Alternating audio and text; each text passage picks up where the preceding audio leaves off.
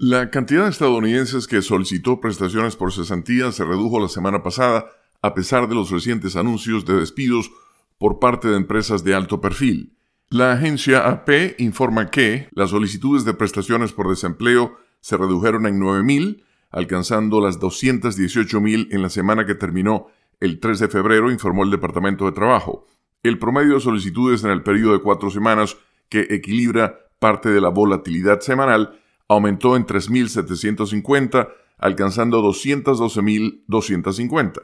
Las solicitudes semanales de beneficios por desempleo representan indirectamente el número de despidos en Estados Unidos en una semana determinada.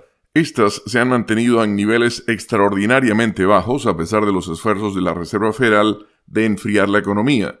El crecimiento del empleo el mes pasado, que fue aproximadamente el doble de lo que los economistas habían pronosticado, rebasó el aumento de 333 mil en diciembre, una cifra que, tras revisarla, resultó mucho mayor. Aunque los despidos se mantienen en niveles bajos, recientemente se ha producido un repunte en las reducciones de personal en las empresas tecnológicas y de medios.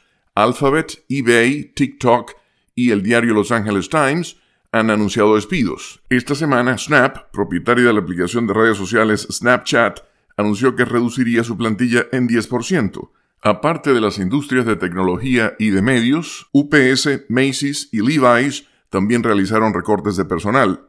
En total, 1.870.000 estadounidenses obtuvieron prestaciones por desempleo en la semana que terminó el 27 de enero, una reducción de 23.000 con respecto a la semana anterior.